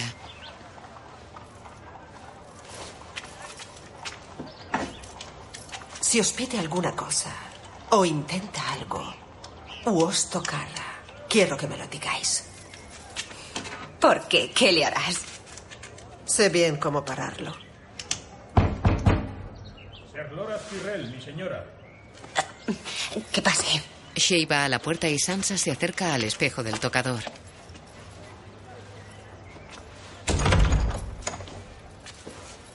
Lady Sansa, ¿Ser Loras? mi hermana Marjorie os invita a tomar el aire con ella y nuestra abuela Lady Olena en los jardines. ¿Puedo acompañaros? Shay mira preocupada a Sansa que sonríe y sale del cuarto ante Ser Loras. Luego caminan por los jardines. Sois más hermosa cada día que pasa, Lady Sansa. Sois muy cortés, Ser Loras. Van agarrados del brazo. Puede que no recordéis cómo nos conocimos. En el torneo de la mano, me disteis vuestra prenda. Eh, Una rosa, una rosa roja. Claro que lo recuerdo. Dos guardias reales van a distancia tras ellos. Eres muy amable. Muchas gracias. Se acercan a Marjorie. Gracias por traerla. Yo me retiro. Lady Sansa. Gracias, Loras. Venid. Sansa y Marjorie caminan hasta una anciana sentada en una silla. Lady Sansa. Es para mí un honor presentaros a mi abuela. Lady Olena de la Casa Tyrell. Bésame, niña. Eres muy amable por visitarnos a mí y a mi tonta panda de gallinas. Sentimos mucho vuestra pérdida. Yo también lo sentí cuando supe de la muerte de Lord Renly, Lady Marjorie. Era muy galante. Galante, sí, encantador y muy pulcro. Sabía vestir y sonreír y no sé por qué presupuso que eso lo capacitaba como rey. Renly era valiente y gentil, abuela. A mi padre le gustaba, igual que a Loras. Loras es joven y se le da muy bien desmontar jinetes con su lanza. Pero eso no lo convierte en sabio, ni al botarate de tu padre. Abuela, ¿qué va a pensar Sansa de nosotras? Podría pensar que tenemos un poco de seso, una de nosotras al menos. Era traición. Se lo advertí. Robert tenía dos hijos y Renly un hermano mayor. ¿Cómo es posible que pretendiera esa fea silla de hierro? Tendríamos que habernos quedado al margen, en mi opinión. Pero cuando ya has ordeñado la vaca, ya no hay forma de volver a meterle la leche en las ubres. Así que aquí estamos, a ver qué ocurre. ¿Qué te parece, Sansa? ¿Tomamos unos pasteles de limón? Los de limón son mis favoritos. Eso nos han dicho. ¿Nos traes la comida o pretendes matarnos de hambre? Se levanta. Ven, Sansa. Siéntate conmigo. Soy mucho menos aburrida que esas otras. ¿Conoces a mi hijo? Se sientan a una mesa. ¿El señor de Alto Jardín? No he tenido el placer. No es un gran placer, créeme. Es un gran cretino. Su padre era un cretino también. Mi esposo, el difunto Lord Luthor. Se despeñó practicando la cetrería. Dicen que miraba al cielo y no prestó atención a por dónde lo llevaba su cabalgadura. Y ahora mi hijo hace lo mismo, solo que en vez del corcel monta un león. Y ahora quiero que me cuentes la verdad sobre el regio muchacho, el tal Joffrey. Yo. Yo. Sí, tú. ¿Quién lo conoce mejor? Hemos oído historias truculentas. ¿Hay algo de cierto en ellas? ¿El chico te ha maltratado? ¿Te ha cortado la lengua? El rey, Joffrey es. Su majestad es muy justo y apuesto y, y valiente como un león. Sí, todos los Lannister son leones. Y cuando un Tyrell se pee siempre huele a rosas.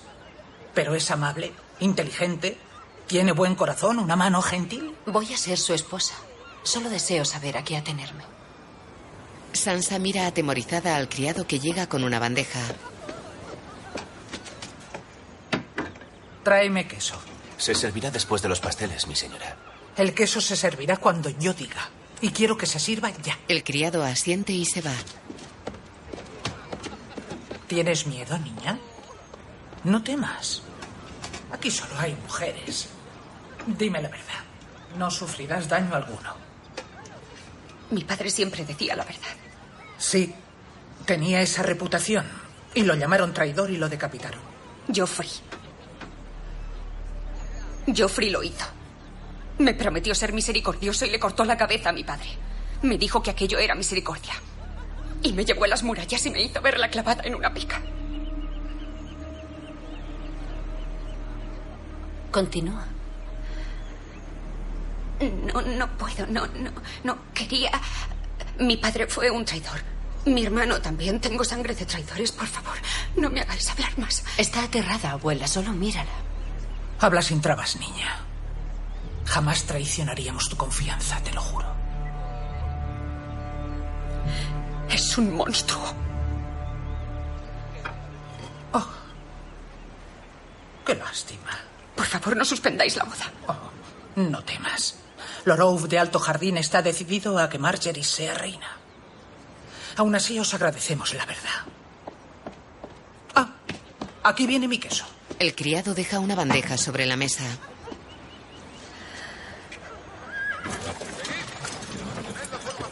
Las tropas del norte cruzan un bosque en las tierras de los ríos. El lobo de Rob observa la marcha. Estamos en guerra. Esta marcha es una distracción. El entierro de mi abuelo no es ninguna distracción. ¿Vamos a luchar en aguas dulces? No. Pues es una distracción. Mi tío Edmund tiene sus huestes acuarteladas allí. Necesitamos sus hombres. Como no los esté criando, no tiene suficientes hombres para cambiar las cosas. ¿Habéis perdido la fe en nuestra causa? Si se llama venganza, aún tengo fe en ella. Creo que ya no creéis. Seguiré creyendo hasta que nieve en Dorm. Pero seguimos teniendo la mitad de hombres. ¿No creéis que podamos vencer? ¿Me permitís ser sincero, Majestad? ¿Es que no habéis sido sincero hasta ahora, Lord Karstark? Creo que perdisteis la guerra el día en que os casasteis con ella. Talisa cabalga entre los soldados. Kat confecciona un atrapasueños. Talisa se acerca. Majestad. Le tienes miedo. Talisa desmonta. Y ella lo nota. No le tengo miedo.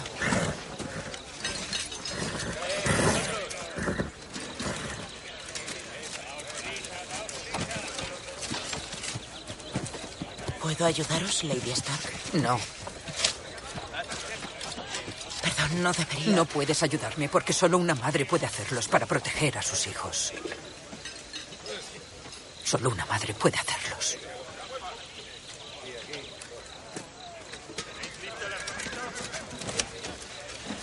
¿Los habíais hecho antes? Talisa se sienta en una roca. Dos veces. ¿Y sirvió? En cierto modo. Rogué que mi hijo Bran sobreviviera a la caída.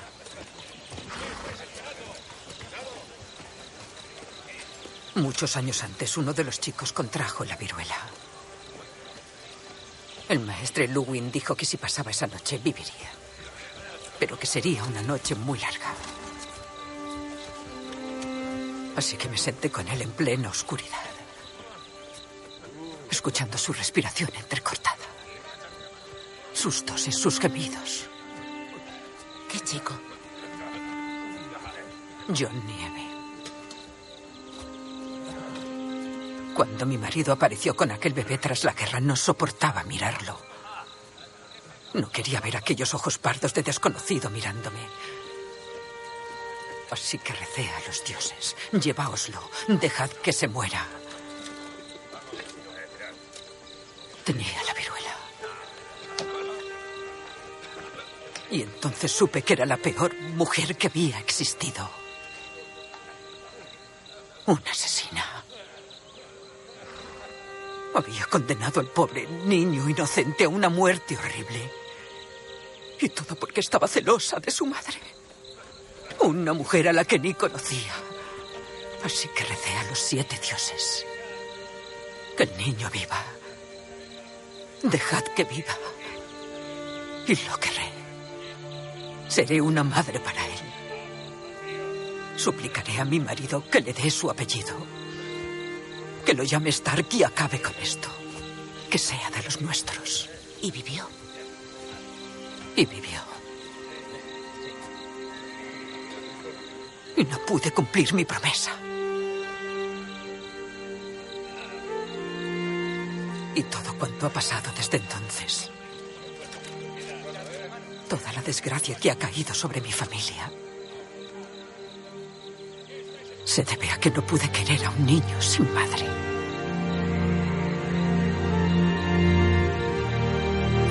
Al norte del muro, John Nieve camina con los salvajes. Está nevando. ¿Te costó mucho matar a media mano? Sí. Te caía bien. John asiente. Me caes bien, pero si nos engañas no me costará nada matarte. Tengo sangre salvaje en las venas. Este es mi pueblo. Lo entiendo. ¿Cómo vas tú a entenderlo? Quieres proteger a tu pueblo. ¿Sabes cuánto cuesta unir a 90 clanes, la mitad de los cuales quiere masacrar a la otra mitad por una afrenta u otra? Hablan siete idiomas diferentes en mi ejército. Los cenitas odian a los pies de cuerno y estos odian a los clanes del río de hielo. Y todos odian a los habitantes de las cuevas. Así que, ¿sabes cómo conseguí que los adoradores de la luna, los caníbales y los gigantes marchasen juntos en un mismo ejército? No. Les dije que moriríamos todos si no llegábamos al sur. Porque es la verdad.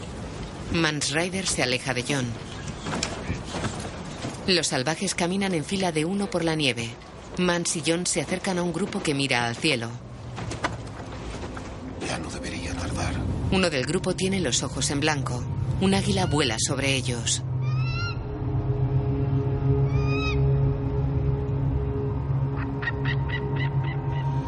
¿Qué le ocurre? Es un cambiapieles. Puede entrar en la mente de un animal y ver por sus ojos. Es nuestro explorador. ¿No conocías ninguno? John mira al cambiapieles sentado con los ojos en blanco.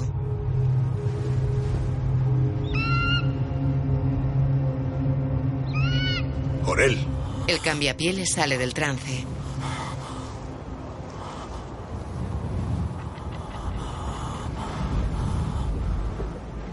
¿dónde estabas esta vez?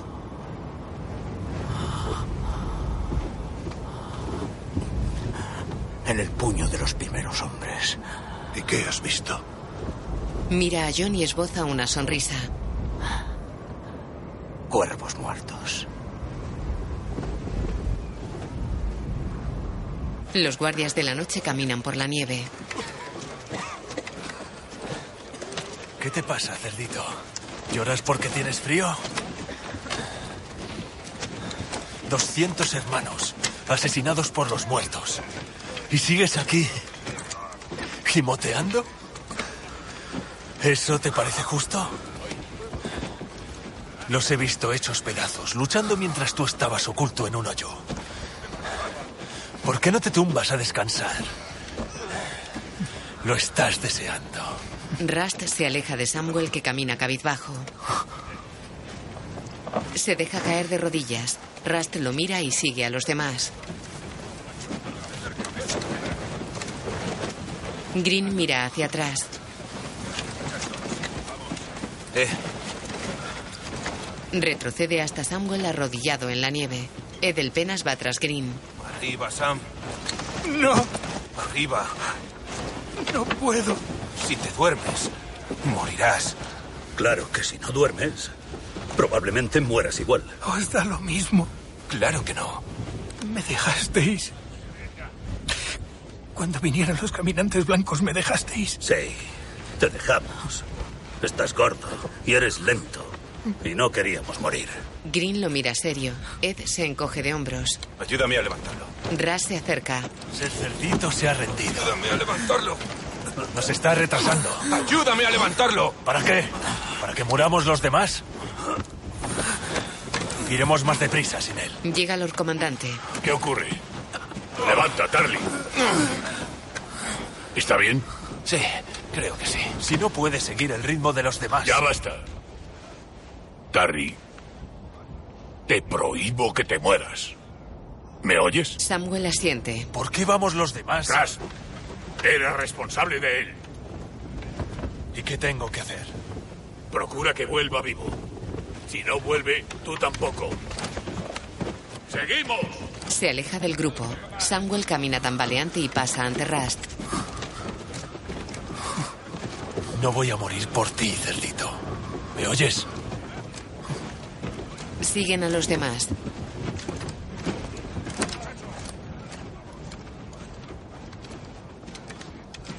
Bran duerme en un bosque del norte. Está tumbado boca arriba sobre un montón de pieles.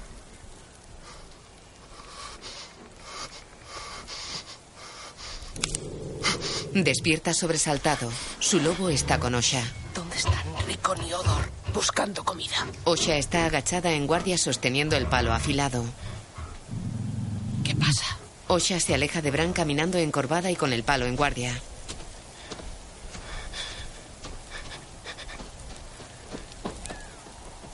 Él se ha sentado sobre las pieles y mira a su alrededor.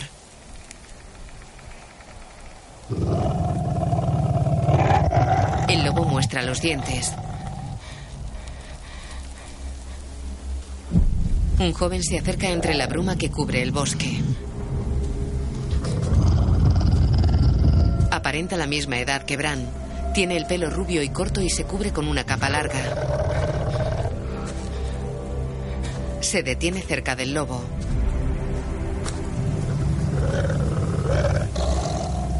Osha le pone el palo en la nuca. Ni un paso más, chico. Si no quieres ahogarte en tu propia sangre. Voy desarmado. No eres precavido. Mi hermana lleva las armas. Una chica pone una daga en el cuello de Osha. Se me dan mejor. Suelta la lanza. Déjala. Osha suelta el palo.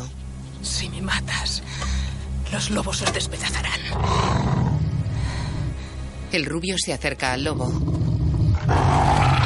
Debes de ser verano. Extiende el brazo. El lobo le huele la mano. Se aleja caminando dócilmente. Bran lo mira sorprendido. El rubio se acerca a Bran.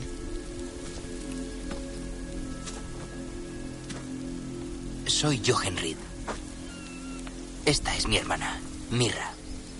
Mirra mantiene su daga sobre el cuello de Osha.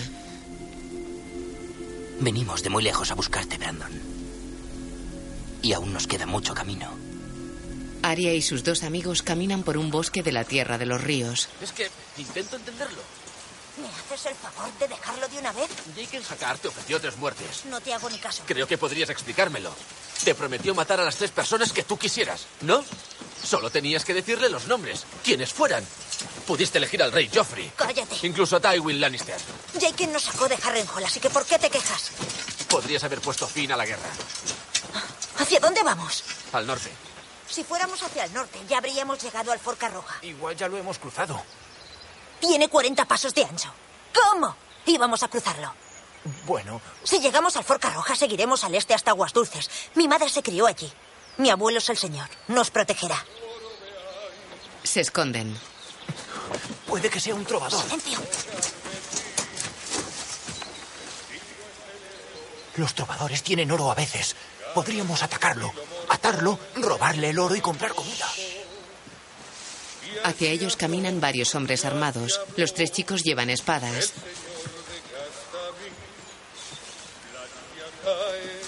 En su salón y nadie Una flecha atraviesa el hueco por el que miraban y se clava en un árbol.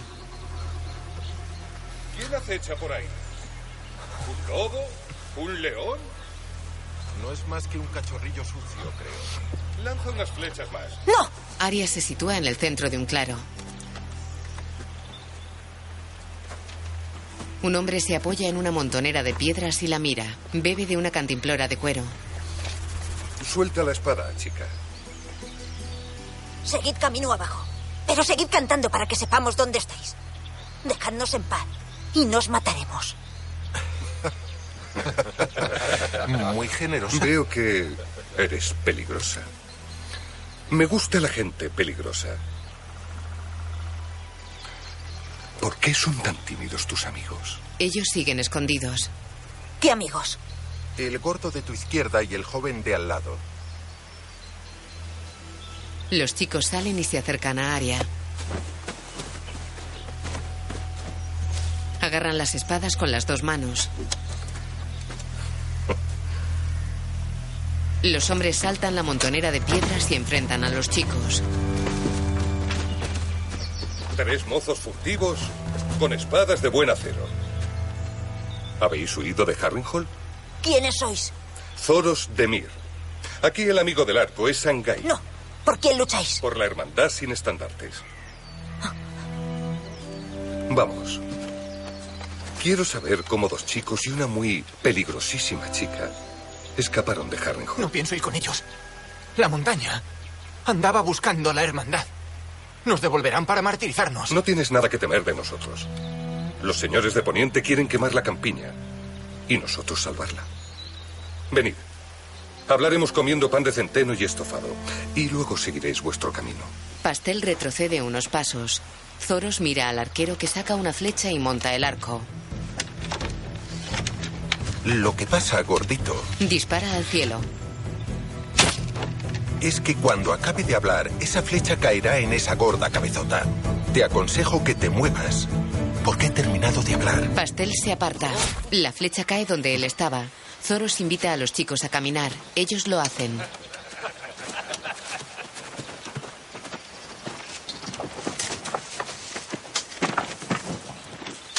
Medio país pasa hambre y mira ese.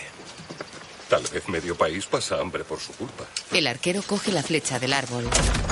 Tyrion entra en su cuarto y cierra.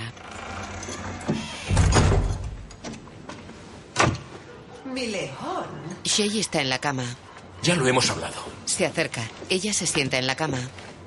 No debes venir aquí. Se besan en los labios. Pero dijiste que viniera si tenía problemas. ¿Te ha visto alguien? No. ¿Seguro? Mi padre jamás amenaza en vano. Matarte le redondearía la semana. Debes estar muy segura. Ella niega sonriente y lo besa. Vale. ¿Cuál es ese problema? Me preocupa, Sansa. Cuando habló con Lord Baelish, su amiga me advirtió sobre él. Baileys no tiene amigos. No sé cómo se llama. ¿A Rose, la pelirroja? ¿De qué la conoces? Intento conocer a tanta gente como pueda. Nunca se sabe a quién necesitarás. Es una puta. Sí, bueno, no deberíamos juzgar a nadie por esas cosas. Te la follaste. Ah, por favor. Vale, sí, lo hicimos una vez. Dos. Ella lo empuja. Pero desde que te conocí, mi señora, no he estado con nadie. Eh, ¿Era buena? ¿Te gustó? No tanto como tú, obviamente, o sería ella quien estaría torturándome ahora mismo.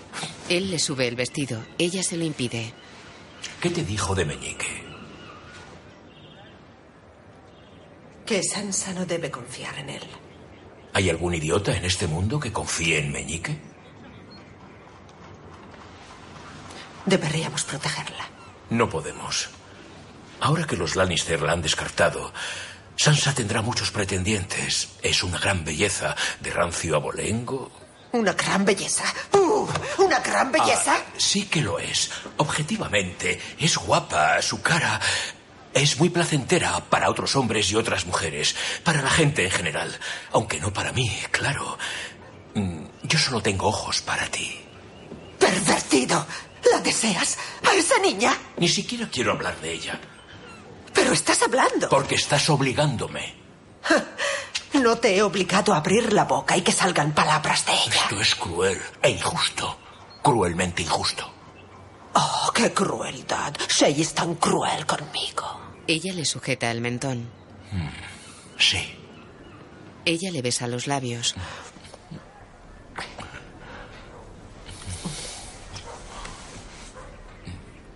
Venga, ¿crees que soy cruel?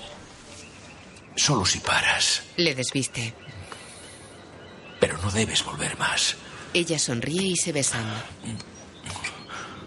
¿Me has oído? Has venido a un lugar peligroso. Lleno de gente peligrosa. Ella se inclina sobre el sexo de él. Gente peligrosa. Marjorie camina por un patio de la fortaleza. Un guardia real va tras ella.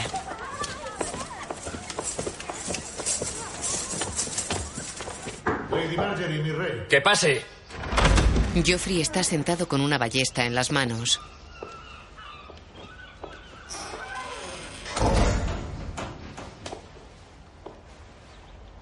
Marjorie se detiene a distancia de él. ¿Queríais verme, Majestad? Voy a salir de cacería y... Quería comprobar que tienes cuanto necesitas antes de marcharme. Sois muy considerado, Majestad. Tengo todo cuanto necesito. Bien, bien. ¿Cómo encuentras la vida en la capital? Será un gran cambio después de vivir en el campamento de Renly. Y agradable. Un campamento militar no es lugar para una dama. Se acerca a él. ¿Y el hecho de un traidor? Ella ensombrece el gesto. ¿Es lugar para una dama? Majestad. Traté de cumplir con mi deber de esposa. Eso es todo. ¿Cuál era tu deber para con ese traidor, según tú? El deber de una esposa para con su marido. Proporcionarle hijos. No lo lograste. ¿Por qué? Yo... No querría hablar mal de un difunto, Majestad. ¿Crees que se debe hablar bien de un traidor solo porque le clavaron una espada en el corazón? No. Os suplico vuestro perdón. Las sutilezas de la política a menudo me superan. Renly... Podría asegurar que no le interesaba la compañía femenina. ¿En qué te basas? Bueno, siempre que yo intentaba engendrarle un hijo, Se sienta junto a Joffrey. me ponía muchas excusas, demasiadas reuniones nocturnas. Nunca quería intentarlo. Excepto una noche, después de tomar demasiado vino, me propuso algo. Algo que parecía muy doloroso y que era imposible que nos diese un hijo. Tal vez la culpa fuera mía, tal vez. No. Era un... degenerado. Es un gran alivio oíroslo decir, Majestad. Mm. He considerado castigar esa perversión con la pena de muerte. Es cosa vuestra. Debéis hacer lo que necesitéis hacer. Ella acaricia el cordaje de la ballesta. Sois el rey. Sí. Lo soy. Sí. ¿Te gusta? Me la acaban de hacer. Seguramente sea una de las mejores armas de los siete reinos. Es preciosa. ¿Me mostráis cómo funciona? Es un nuevo diseño. Mucho más fácil de cargar. No lleva manivela. Esta palanca sirve para tensarla. Lo hace. La flecha Ella le da una. va aquí y luego solo apuntas Se levanta. Y La clava en la cabeza de un jabalí disecado. Ella se levanta. ¿Me llevaréis de caza algún día? Perdón, Majestad, ya, ya sé que la caza no es para las mujeres. No es nada inusitado. Mi padre jamás me lo permitió, la verdad. Ya no le perteneces a él. ¿Quieres cogerla? ¿Puedo? Dioses. Agarra la ballesta. Él se coloca tras ella y sujeta también el arma. Imagino que será muy emocionante apretar el gatillo aquí y ver que algo muere más allá. Él la mira embelesado. ¿Lo harías? ¿Podrías matar algo? No lo sé, Majestad. ¿Creéis que podría? Sí. ¿Os gustaría verme? Los dos miran su imagen en un espejo de cuerpo entero. Sí. Sostienen juntos la ballesta. Taladran un pie de Zion. ¡Parad ya! Decid la verdad. ¿Sobre qué? No sé qué queréis.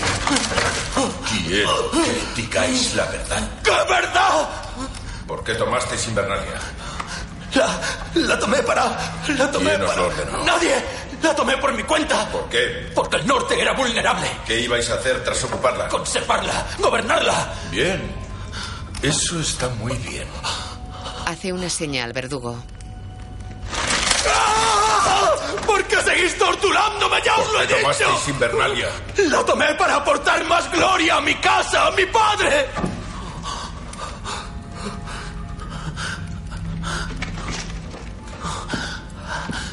Alto, alto, alto, alto. La, la tomé porque odiaba a los Stark. Los odiaba por haberme tenido prisionero. Quería hacerles daño. El torturador se acerca despacio a Zion aún atado sobre un aspa de madera. ¿Qué vais a hacer? Le pone un saco en la cabeza. Por favor. El verdugo le taladra el pie. Os diré lo que sea. Pero quitadme la capucha. Por favor. Por favor, quitadme la capucha. Un joven moreno se acerca a él. Le quita el saco. Vuestra hermana me envía. Yara. El joven le quita el taladro del pie.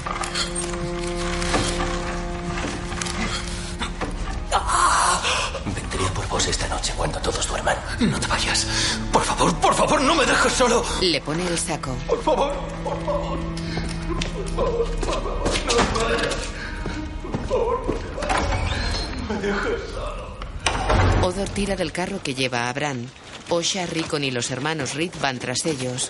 Rico, ¿dónde vas? Tranquila. Los lobos lo protegerán. Asiente mirando a los lobos y los animales van tras Rickon. Los demás siguen el camino.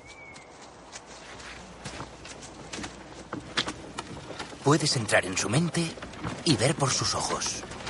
Solo mientras duermo. Así se empieza. Hasta que lo controlas, eres un cambiapieles. No solo de los lobos. A veces en sueños. El cuervo de tres ojos. ¿Lo has visto? Lo vimos juntos. No lo olvides. ¿Tiene algo que ver con ser un cambiapieles? El cuervo es algo diferente. Más profundo. El cuervo te da la visión. Como ver cosas que aún no han pasado. O que pasaron mucho antes de que nacieras. O que están pasando ahora mismo a miles de leguas. A veces. ¿Qué le está diciendo? ¿Por qué no le preguntas? Pero no son. ¿No le da vergüenza a tu hermano que tengas que protegerlo? ¿Por qué ha de avergonzarle? Un chico de su edad que necesite a su hermana para protegerlo acabará necesitando mucha protección. Algunos siempre necesitan ayuda. Y no significa que no la merezcan. Jochen camina tras el carro. Las mujeres van unos pasos atrás. Cuando mi padre murió, lo soñé. No lo soñaste, lo viste. Y yo también. ¿También tienes la visión? Jochen asiente. Cuando le conté a mi padre lo de tu padre, fue la primera vez en mi vida que lo vi llorar. Tu padre es Howland Reed. Sí. Le salvó la vida a mi padre. Durante la rebelión. ¿Tu padre te habló de la rebelión? El mío nunca. Pero la vi también. ¿Qué más has visto? solo una cosa que importe. ¿A ti?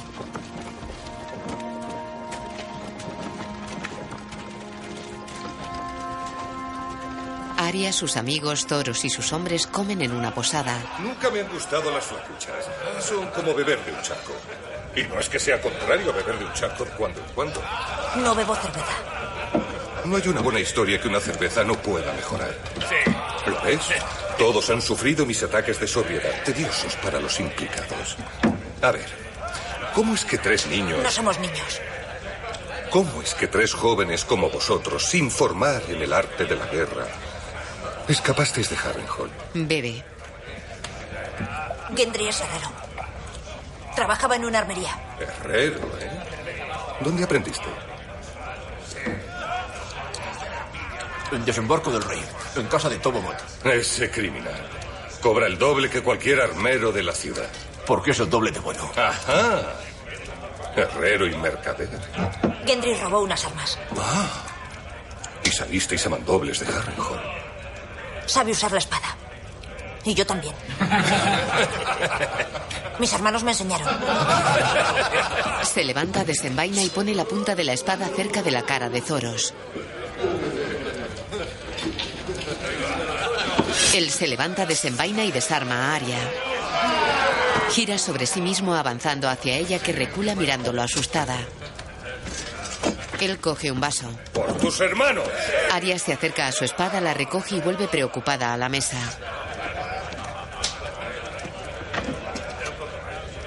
Acabaos la comida antes de iros. Puede pasar un tiempo hasta que veáis otra. ¿Nos liberas? Os di mi palabra. Luego llegan más hombres con un encapuchado. Pero antes de iros, permitidme brindar por... Oh, oh.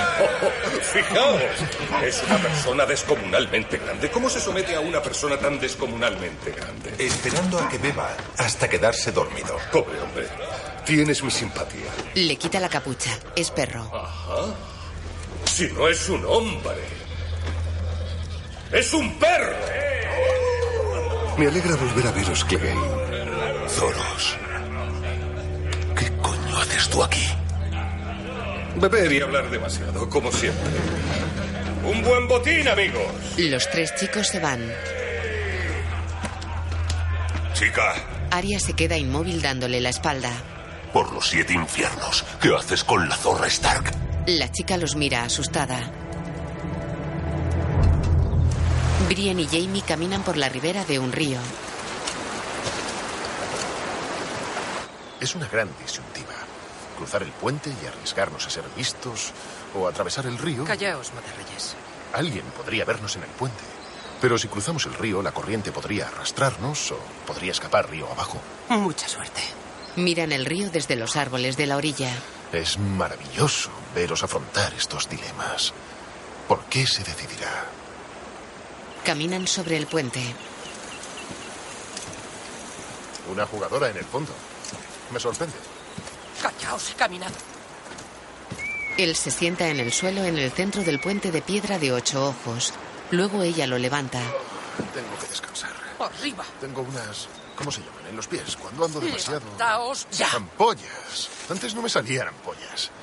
Iba a caballo a todas partes, no andando como un infante de la gleba, con las mismas botas de mierda desde hace un año. Este, este tacón está hecho polvo. Le quita una espada y corta la cuerda. Ella desenvaina. Nunca he entendido por qué algunos caballeros necesitan dos espadas. Se la pasa de mano en mano. Se enfrentan ambos con la espada horizontal. Él le da la espalda. Gira hacia ella. Se tantean. Te mueves bien. Para ser una mujer bestial, Ataca. Ella para los golpes y contraataca. no deberías hacer gestos antes de acometer. Revelas tus jugadas. Ataca. Ella para los golpes y retrocede hasta un extremo del puente.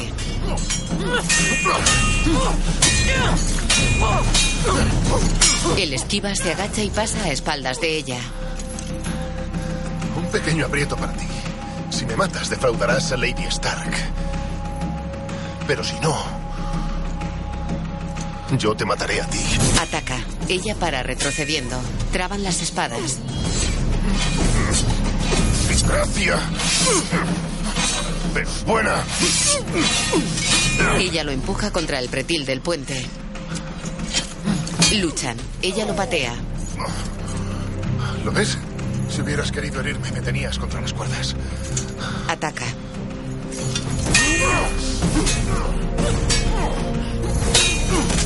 Él rebota contra ella y cae sobre el pretil. Se queda sentado y se mantienen sus espadas uno hacia otro. Jamie se levanta y ataca. Ella lo abofetea. Camina hacia él que recula agotado.